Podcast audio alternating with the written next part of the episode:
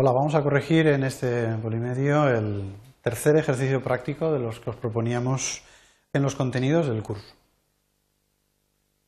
Como siempre, los objetivos eh, son eh, que utilicéis las plantillas de manera práctica, que conozcáis la filosofía con la que se trabaja, en este caso con las plantillas personalizadas, y vamos a ver en este ejercicio cómo es posible modificar una plantilla que ya tengáis creada. ¿vale? Si detectáis algún problema en una plantilla, no hay que crear una nueva, sino que es posible modificar una plantilla que ya exista. Vamos a revisar el enunciado. La idea del ejercicio era que, que abrierais con Excel la plantilla que habéis diseñado en el ejercicio anterior, en el ejercicio 2, y modificarais cualquiera de los aspectos eh, que contiene, formatos, estética, información, fórmulas. Una vez ya hagáis cambios sobre el archivo de la plantilla, vamos a guardar esos cambios con formato plantilla para que la próxima vez que se utilice esta plantilla refleje ya esos cambios estéticos o de funcionalidad que habéis, que habéis eh, modificado.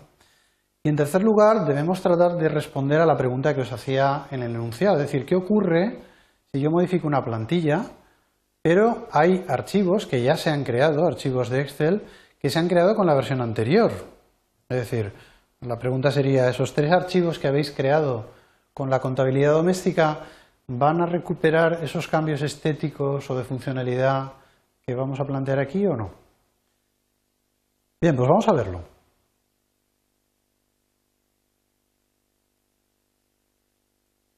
Bien, volvemos a Excel y, como os he comentado antes, una plantilla es un archivo con un formato idéntico a una hoja convencional. Por lo tanto, una de las maneras que podéis eh, utilizar para abrir la plantilla en Excel es simplemente desde el programa acceder al menú Archivo y abrirla como si fuera una hoja de cálculo normal. La opción Abrir, de forma que ahora deberíamos localizar la carpeta donde residen las plantillas. Fijaros, no los libros con los que yo eh, he metido la contabilidad de enero, febrero, marzo, sino la carpeta donde residen las plantillas del programa. Bien, en este ordenador mm, la ruta es algo larga, la voy a localizar, mm, cada ordenador será distinta.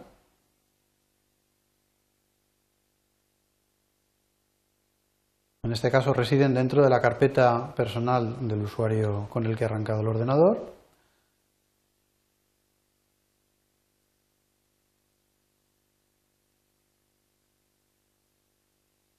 Bien, en cualquier caso, veis ahí la ruta ¿eh? que he utilizado, depende del usuario con el que he entrado, una carpeta más o menos que acaba con el nombre de plantillas. En esa carpeta donde residen es donde encontraréis los archivos con extensión XLT. En nuestro caso habíamos creado una que le habíamos llamado contabilidad doméstica. ¿Qué es la que tratamos de modificar? Pues simplemente la seleccionáis y la abrís. La abrís como si fuera un archivo de Excel. Solo que lo que estáis modificando ahora, que es un archivo de Excel, es realmente la plantilla. Es decir, no estáis modificando los datos de enero, de febrero que hayáis podido meter, sino que estáis modificando la plantilla con la que vais posteriormente a crear nuevas contabilidades. Yo, por ejemplo, voy a hacer algún cambio de cada cosa, pues voy a poner el título, pues yo que sé, en color rojo y en negrita, y le voy a cambiar el fondo a, a las celdas de relleno para que esté pues, en azul claro, por ejemplo.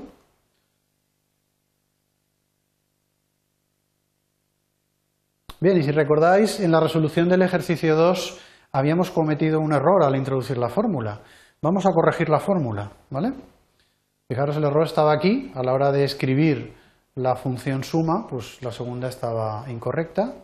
Voy a corregirlo y lo voy a dejar como debería.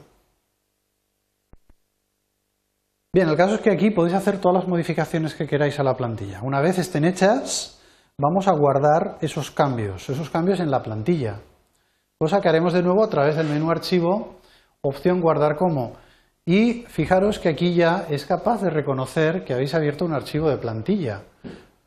¿Cómo lo sabe? Pues porque aquí ha seleccionado en la parte inferior el tipo plantilla, al saber que habéis abierto un archivo con extensión XLT, va a tratar de guardároslo con el mismo formato nativo en el que venía y por lo tanto se habrá colocado ya la carpeta por defecto donde residen las plantillas. Es decir, aquí realmente no tenéis que hacer nada más que confirmar que es formato plantilla, se ubica en la carpeta de plantillas y si queréis respetar el nombre original de la plantilla, pues respetarlo.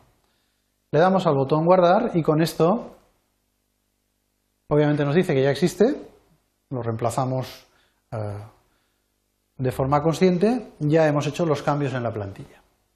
Bien, podríamos cerrar ya el archivo.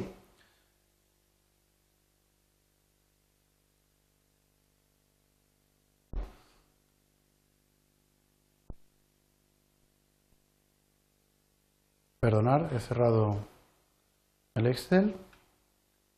Ahora la pregunta era, ¿qué va a ocurrir con estos, eh, con estos documentos que hemos hecho antes para la contabilidad de enero, febrero y marzo?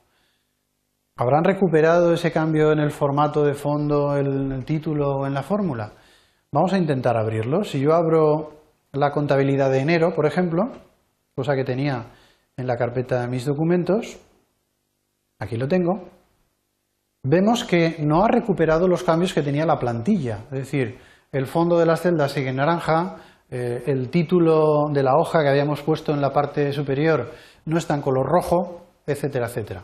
Es decir, todo lo que haya podido con la versión anterior de la plantilla eh, se ha guardado con esos archivos, ¿eh? no ha sufrido variación.